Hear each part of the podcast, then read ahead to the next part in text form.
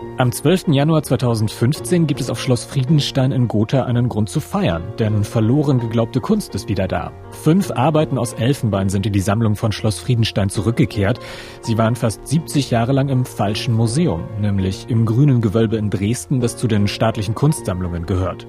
Damals hat unser Radiokollege Wolfgang Henschel darüber für den MDR berichtet. Die fünf Elfenbeinarbeiten hatten lange als Kriegsverluste gegolten. 1945 beschlagnahmt, gab die Sowjetunion die Kunstwerke aber 1958 an die DDR zurück. Die Objekte wurden in den Bestand des Grünen Gewölbes in Dresden übernommen. Dort wurde dann aber festgestellt, dass die Elfenbeinarbeiten eigentlich nicht Dresden gehören, sondern der Stiftung Schloss Friedenstein in Gotha. Der Weg dorthin war sehr kompliziert, denn Fotos von den Kunstwerken existierten nicht. Auch die alten Inventarnummern auf den Objekten waren gelöscht und durch neue russische Nummern ersetzt worden. Dennoch gelang es, die Arbeiten als Gotha Eigentum zu identifizieren. Aber wie sind diese Elfenbeinarbeiten überhaupt in Dresden gelandet? Warum landen Objekte überhaupt in den falschen Museen und wie findet man heraus, welche Objekte wohin gehören? Das wollen wir in dieser Folge besprechen. Ich bin Kais Harabi und bin Autor und Redakteur bei MDR Kultur. Und ich bin Mareike Wiemann. Ich berichte als Reporterin für MDR Kultur aus Thüringen. Lost Art Gotha. Fünf Kunstkrimis. Folge 3 der einbeinige Strauß. Eigentlich geht's in dieser Folge um fünf Arbeiten, alle aus Elfenbein. Darunter sind etwa eine kleine Jesusfigur mit einer Dornenkrone oder ein Bildnis von Ludwig XIV. Aber wir haben uns jetzt, um das Ganze ein bisschen einfacher zu machen, eine der fünf Arbeiten herausgegriffen. Und das ist ein kleiner Straußenvogel, ganz wunderschön und fein gearbeitet, ganz zierlich. Das Federkleid ist schwarz aufgemalt und ich habe mir diesen Vogel gemeinsam mit Timo Trümper angeschaut. Er ist Sammlungsdirektor auf Schloss Friedenstein in Gotha und wir haben mit ihm ja schon in den vorigen Folgen ausführlich gesprochen. Und er hat den Vogel aus einer kleinen Pappschachtel geholt, denn meistens liegt er im Depot. Es ist äh, eine kleine geschnitzte Figur, nur 13 Zentimeter ähm, hoch. Ich finde sie äh, deswegen so schön, weil ähm, solche Darstellungen eines äh, Straußen aus dem 18. Jahrhundert ja jetzt nicht so sonderlich zahlreich sind und ähm, ja, es fast auch schon ja so ein Spielzeugcharakter hat. Dieser Strauß ist also Ende der 50er Jahre in Dresden gelandet und nicht in Gotha, wo er ja eigentlich hingehört. Und das macht ihn zu einem sogenannten Irrläufer. Was das genau ist, das hat uns der Provenienzforscher Ralf Jeckel erklärt. Er hat lange bei der Kulturstiftung der Länder im deutsch-russischen Museumsdialog gearbeitet und er hat sich intensiv mit der Suche nach Irrläufern beschäftigt. Irrläufer, sagt er. Damit ist gemeint fehlgeleitete Kunstwerke, die nicht dorthin gekommen sind, wo sie eigentlich hin sollten. Also die richtigen Sammlung. Dieser Begriff kommt eigentlich aus dem Transport- und Postwesen und beschreibt so fehlgeleitete Güter. Ralf Jeckel erklärt, dass Irrläufer vor allem entstehen, weil die Herkunft der Kunstwerke unbekannt ist. Und das trifft eben auch auf unseren kleinen Strauß zu. Hier bei dem Straußenvogel haben wir es eher mit einer Kuriosität äh, zu tun, würde ich meinen. Also natürlich, er äh, ist durchaus nicht, nicht ohne Wert, ist aber jetzt nicht unbedingt ein, ein Highlight-Objekt in unserem Kunstkammerbestand. Das schränkt jetzt natürlich auch ein bisschen ein, was Irrläufer überhaupt sein können, oder? Ganz genau. Also meistens sind es keine Hauptwerke, sondern Objekte mit seriellem Charakter. Also das heißt, es gibt mehrere davon und oft sind die wissenschaftlich auch gar nicht so einfach bestimmbar. Über den einbeinigen Strauß und die anderen Elfenbeinarbeiten hat man bei der Rückgabe 2015 überhaupt nicht viel gewusst. Das hat Martin Eberle, der damalige Leiter der Stiftung Schloss Friedenstein, unserem Kollegen Wolfgang Henschel im Radio erklärt. Vermutet wird, dass es sich um ein Geschenk von Ludwig XIV. an den Gotha Herzog Friedrich handelt, denn der hat dem französischen König tatsächlich Männer aus Thüringen als Soldaten verkauft. Und da gab es dann eben so als kleines Dankeschön diese Elfenbein-Miniaturen dazu. Wahrscheinlich sind die in diesem Zuge wohl hierher gegeben worden. Äh, das müssen wir jetzt genau noch mal erforschen. Wann kam das wirklich hier rein? Ist es eventuell tatsächlich eine französische Arbeit, ein französisches Geschenk? Am Stand von 2015 hat sich tatsächlich wenig geändert. Viel gesichertes Wissen über den Strauß gibt's auch heute noch nicht. Bei diesem Straußenvogel ähm, wissen wir nicht, äh, wer den hergestellt hat. Wir haben keinen Künstlernamen. Wir wissen tatsächlich auch nicht genau, äh, wann dieser Vogel hier in unsere Sammlung gekommen ist, weil er doch relativ spät erst, nämlich im 19. Jahrhundert in den Inventaren auftaucht. Vielleicht auch, weil es eben so ein relativ kleines Objekt ist mit nur 13 Zentimeter, aber er gehört eben in diesen ja ganz typischen Kunstkammerbestand, wo eben mit Objekten ja aus Elfenbein, ähm, aber auch aus, aus Gold, aus, aus Silber, Email und Werken, aber auch aus der Natur ganz, ganz viel zusammengekommen ist. Aber wie sind der Strauß und die anderen Arbeiten nach Dresden und dann nach Gotha gekommen? Das kann ich beantworten, und zwar mit einem riesen Umweg, nämlich über Russland. In den Tagen nach Kriegsende, als Ostdeutschland von den sowjetischen Streitkräften besetzt wurde, haben die jede Menge Kunst mitgenommen. Und zwar nicht einfach so, sondern in einer sehr gut organisierten Aktion. Über diese Trophäenbrigaden haben wir schon in der ersten Folge dieses MDR Kultur Podcasts ausführlich gesprochen. Der Strauß und die anderen Elfenbeinarbeiten aus Gotha sind vermutlich im sogenannten Leipziger Transport gelandet, der von Thüringen aus nach Leipzig ging. Die Sachen sind dann erstmal in einem Sammellager im Leipziger Norden gelandet, in einem Kasernenkomplex in der Heerstraße Nummer 5. Heute ist es die Olbrichtstraße in Leipzig, da hält auch eine S-Bahn. Und erklärt hat mir das Ganze der Provenienzforscher Ralf Jeckel. Der hat bei der Kulturstiftung der Länder im Projekt Deutsch-Russischer Museumsdialog mitgearbeitet und hat mir die Geschichte dieser Transporte erzählt.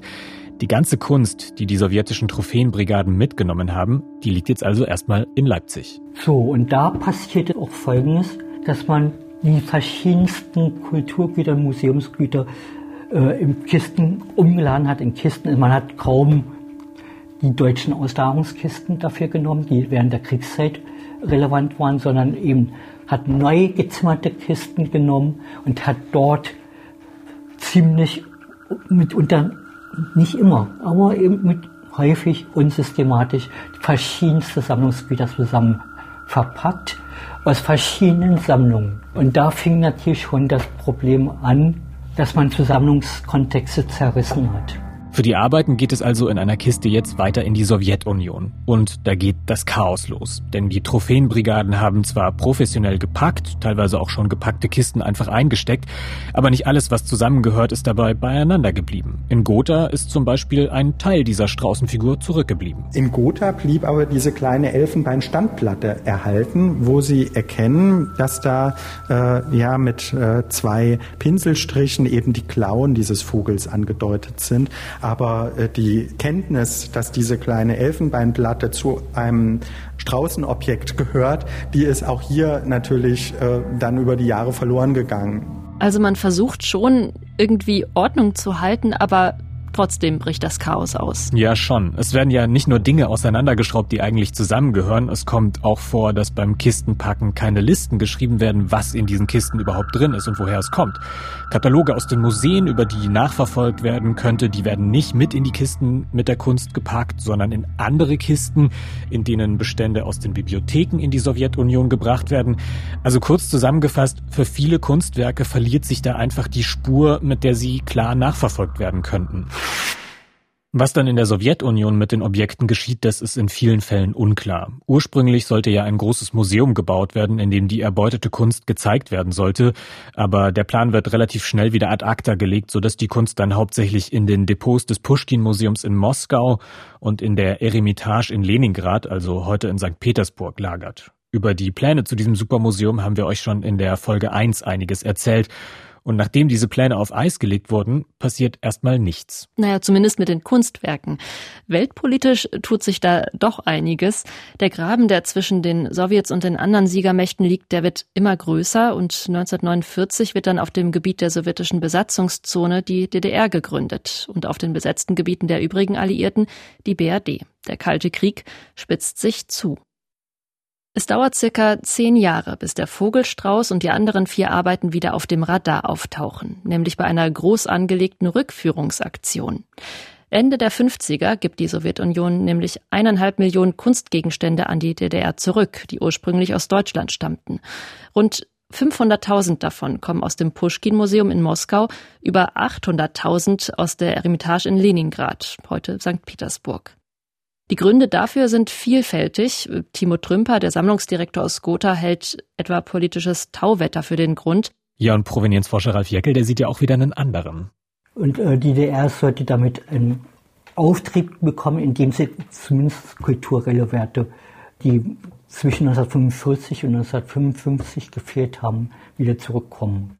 So oder so wird auch diese Aktion professionell ausgeführt und ziemlich lange vorbereitet. Es kommt eine Expertenkommission zum Einsatz und 1955, also drei Jahre vor dem großen Transport, da gibt die Sowjetunion schon mal 1240 Gemälde an die Dresdner Gemäldegalerien Alte und Neue Meister zurück. Und das war die Generalprobe für zwei, drei Jahre später, 1958, 59, für die Rückführung von 1,5 Millionen Kulturgütern in die DDR.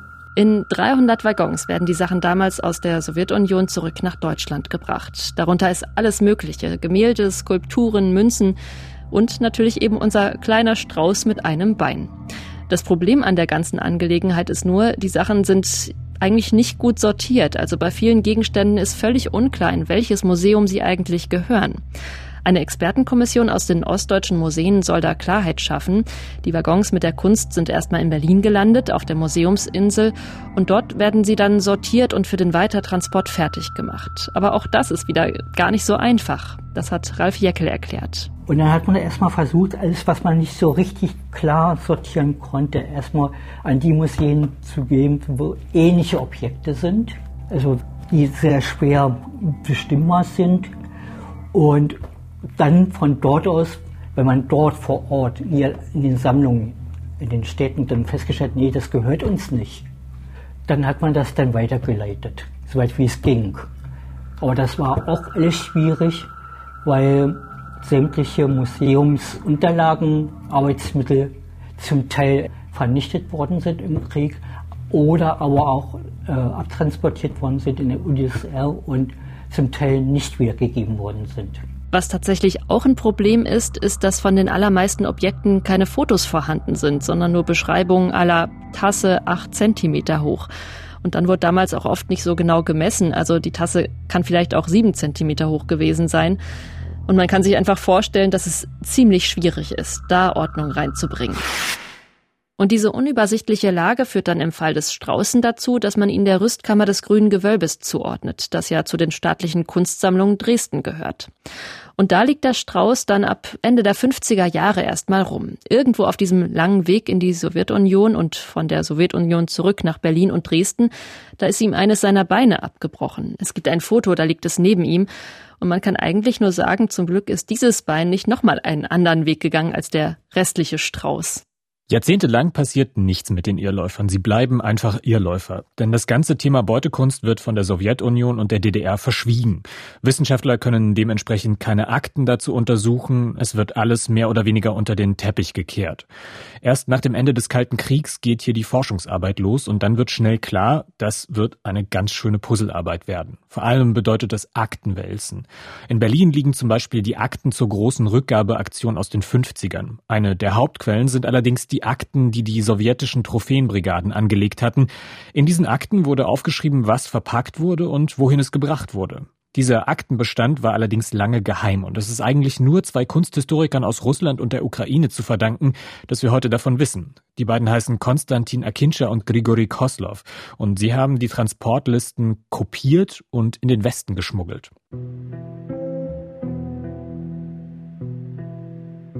Die Geschichte der beiden beginnt in den 80er Jahren. Während der einbeinige Strauß in den Beständen des grünen Gewölbes verschwindet und sich keiner so recht um ihn schert, verändert sich draußen die Welt. Die Sowjetunion setzt auf einmal auf eine Politik der Entspannung. Michail Gorbatschow will Reformen auf den Weg bringen und versucht eine Politik der Entspannung gegenüber dem Westen. Mittendrin ist der russische Kunsthistoriker Grigori Koslov. Er arbeitet für das Pushkin-Museum in Moskau und soll eigentlich nur ein paar Dokumente kopieren. Aber Kopierer sind in dieser Zeit noch rar, also geht er ins Kulturministerium, wohin er ein paar Kontakte hat und wo gerade Frühjahrsputz gemacht wird und jede Menge Akten im Schredder landen. Durch Zufall stößt er dabei auf wirklich Unglaubliches, nämlich Akten, die belegen, dass immer noch, auch nach der Rückgabeaktion, über eine Million Beutekunstwerke in geheimen Depots in Russland lagern. Zusammen mit seinem Kollegen Konstantin Akinscha startet er ein gefährliches Unterfangen. Die beiden kopieren insgesamt über 8000 Seiten Akten, heimlich, und schaffen sie in den Westen. Ralf Jeckel schätzt, die beiden waren beflügelt von der Idee, die Wahrheit ins Licht zu bringen, dass so und so viel Kunstschätze noch in den Geheimdepots in russischen Museen lagern und haben die Dokumente dazu mehr oder weniger heimlich kopiert. Also den beiden haben wir es zu verdanken, dass wir heute wissen, dass immer noch über eine Million Kunstgegenstände in Depots in Russland liegen, verborgen vor der Außenwelt.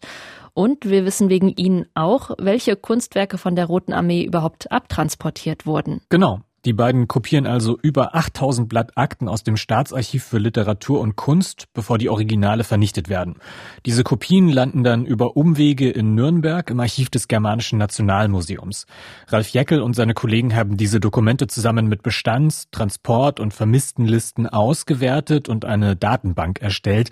Das Ganze war aber auch nicht so leicht, weil die Unterlagen halt auf Russisch waren. Meistens in der Qualität von Durchschlagpapier und also Durchschlagpapier kopiert, mitunter sehr, sehr schwer leserlich. Die Objektebezeichnungen manchmal noch so im Stil der 30er Jahre. Auch die Zuschreibung von Kunstwerken auch. Und das ist definitiv nur was für gute Augen. Ich konnte einen Blick auf so ein Papier werfen und das sind auf Russisch mit Schreibmaschine beschriebene Seiten, die offenbar dann auch mehrfach kopiert wurden. Man muss sich wirklich arg konzentrieren, wenn man das lesen möchte. Ralf Jäckel und seine Kollegen haben sich also durch seitenweise solcher schlecht lesbaren Akten gepflügt, in denen Kunstwerke teilweise auf dem Stand von vor 70 Jahren beschrieben sind. Dabei sind diese Transportlisten eine wahre Schatztruhe an Informationen, erklärt Anastasia Jutschenko. Sie arbeitet als Provenienzforscherin am Museum Schloss Friedenstein in Gotha und hat ebenfalls, wie Ralf Jäckel auch, beim deutsch-russischen Museumsdialog gearbeitet. In den Listen findet man alles, was man eigentlich braucht. Es um einen Versuch zu unternehmen, es zu finden. Hier steht zum Beispiel eine alte Inventarnummer und Beschreibung des Objektes und Zustand, zum Beispiel durch vorher beschädigt oder in gutem Zustand, Kistennummer, Waggonnummer, Zugnummer. In mühsamer Kleinarbeit haben die Mitarbeitenden beim Deutsch-Russischen Museumsdialog also eine Datenbank aus diesen Infos erstellt, in der Museen nach ihren verschollenen Objekten suchen können. Und in dieser Arbeit sind einige Dinge aufgetaucht, die als vermisst galten oder eben einfach den falschen Museen zugeordnet wurden, also eben sogenannte Irrläufer. Wie beim Memory-Spiel müssen Provenienzforscherinnen und Forscher bei der Suche nach solcher Beutekunst Fotos und Dokumente vergleichen. Sie müssen schauen, ob eine Beschreibung in der einen Dokumentation zu einem Stück in einem Museum passt und so weiter. Also es ist wirklich Puzzlearbeit. Aber wie lief das eigentlich bei dem Strauß ab? Der liegt immer noch in seiner Kiste. Aber es tut sich was. Mitte der 2000er, als der deutsch-russische Museumsdialog seine Arbeit aufnimmt, da fangen auch die Museen selbst an, ihre Bestände durchzusehen, neu zu katalogisieren und in Ordnung zu bringen. Auch in den staatlichen Kunstsammlungen in Dresden passiert das. Richtig mit uns am Telefon sprechen darüber wollte man nicht, aber Christine Nagel, eine wissenschaftliche Mitarbeiterin der Rüstkammer, die hat mir ein paar Fragen schriftlich beantwortet und erklärt, wie es schließlich dazu kam, dass der Strauß als Irrläufer identifiziert werden konnte. Das Ganze begann im Jahr 2008, ist also schon eine Weile her. Und die Mitarbeiterin, die am Ende tatsächlich die Rückführung des Straußen organisiert hat, ist mittlerweile auch gar nicht mehr bei den staatlichen Kunstsammlungen beschäftigt. Deshalb war man dort auch etwas zurückhaltend, eben was ein Interview vor dem Mikrofon angeht. 2008 haben die SKD jedenfalls angefangen, sich ihren Bestand vorzunehmen. Das schreibt Christine Nagel per Mail. Im Jahr 2008 begann in den SKD ein großes Recherche-, Inventur- und Erfassungsprojekt, in dessen Zuge eigens eingestellte Mitarbeiter in den verschiedenen Sammlungen die vorhandenen Bestandsdatenbanken und handschriftlichen Verzeichnisse in die neue Museumsdatenbank Daphne überführten und die Einträge durch stückgenaue Inventur- und Provenienzrecherchen sowie fotografische Erfassung ergänzten. Das heißt also, die staatlichen Kunstsammlungen in Dresden sind praktisch einmal in ihr Magazin gegangen und haben das durchgesehen, ihren ganzen Bestand auf den Prüfstand gestellt und geschaut, woher all die Objekte eigentlich kommen? Genau, und dabei ist auch ein Bestand ins Auge gefallen, der seit 1958 im Depot des Grünen Gewölbes lag, sich aber nicht oder nicht eindeutig in den historischen Inventarlisten hat nachweisen lassen. Und dazu gehört auch unser Straußenvogel, bei dem ist wirklich schon 1958 klar, dass es sich um einen Irrläufer handeln könnte. Und man lässt ihn deshalb als sogenannten Fremdbestand im Depot und stellt ihn gar nicht aus. Er bekommt also gar keine Öffentlichkeit. Aber als man dann 2008 beginnt, im grünen Gewölbe die Bestände systematisch zu erfassen und die mit den Verlustmeldungen anderer Museen abgleicht, Da macht man das natürlich auch mit Schloss Friedenstein in Gotha. Und dabei fällt einer Mitarbeiterin dann auf, dass der Strauß und die anderen vier Elfenbeinarbeiten gar nicht nach Dresden gehören, weil sie in Gotha als vermisst gemeldet sind. In Dresden benachrichtigt man also den Direktor von Schloss Friedenstein. Und was danach passiert ist, das hat Christine Nagel für uns so zusammengefasst. Es wurde ein Übergabetermin und dessen Rahmen vereinbart. Die Restauratoren des Grünen Gewölbes fertigten wie üblich Zustandsprotokolle der Objekte an und verpackten die Stücke. Der Kunsttransport nach Gotha und die Übergabe erfolgte in einem presseöffentlichen Termin auf Schloss Friedenstein in Gotha. Ja, ein staubtrockener Vorgang irgendwie, an dessen Ende dann die Pressekonferenz stand, bei der unser Kollege Wolfgang Henschel vom Radio mit dabei war. Ich habe auch noch ein schönes Foto von diesem Termin gesehen, auf dem man drei Herren mit so farbenfrohen Krawatten sieht, die sich über die fünf Arbeiten beugen, die auf so einer orangefarbenen Samttischdecke liegen. So spektakulär der Fall ist, so unspektakulär ist dann am Ende tatsächlich auch die Auflösung. Und dass der Vogel überhaupt wirklich nach Gotha gehört, das war spätestens dann klar, als dort noch eine passende Bodenplatte gefunden wurde. Das hat mir der Gotha Sammlungsdirektor Timo Trümper dann noch erzählt. Eine Kollegin hat sich eben auch angeschaut, wie waren äh, Straußenvögel im 18. Jahrhundert dargestellt und ihr ist aufgefallen, dass diese Klauen dann oftmals also mit zwei Klauen dargestellt sind und dass damit diese Bodenplatte also durchaus ja mit einem Strauß in Verbindung stehen könnte. Und dann hat man die Objekte, die natürlich auch an unterschiedlichen Orten dann hier äh, gelegen haben und äh, unterschiedliche Inventarnummer hatten, konnten diese dann wieder durch einen Restaurator eben äh, komplettiert werden. So ist dieser kleine Strauß aus Elfenbein wieder nach Gotha zurückgekehrt, genauso wie die anderen vier Arbeiten, mit denen er zusammen auf dieser langen Odyssee war. Das abgebrochene Bein ist mittlerweile wieder angeklebt. Ich habe es auch ehrlich gesagt gar nicht genau gesehen, dass es mal abgebrochen war. Und der Strauß steht jetzt wieder fest auf seiner Bodenplatte in Gotha.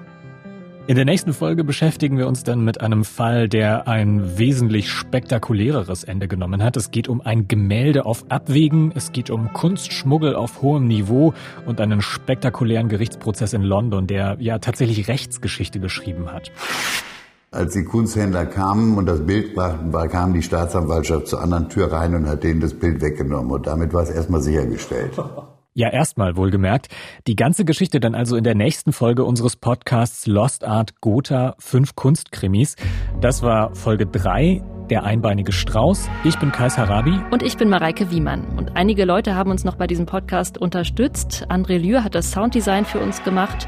Sprecherin war Claudia Leonard und in der Redaktion haben uns Ina Namislo und Felix Gebhardt unterstützt. Alina Festor hat organisatorisch mitgeholfen. Wenn euch der Podcast gefällt, dann abonniert uns gerne in der ARD Audiothek oder auf Spotify oder Apple Podcasts. Bei Apple Podcasts könnt ihr außerdem eine Bewertung schreiben und so anderen helfen, diesen Podcast leichter zu finden. Danke fürs Zuhören.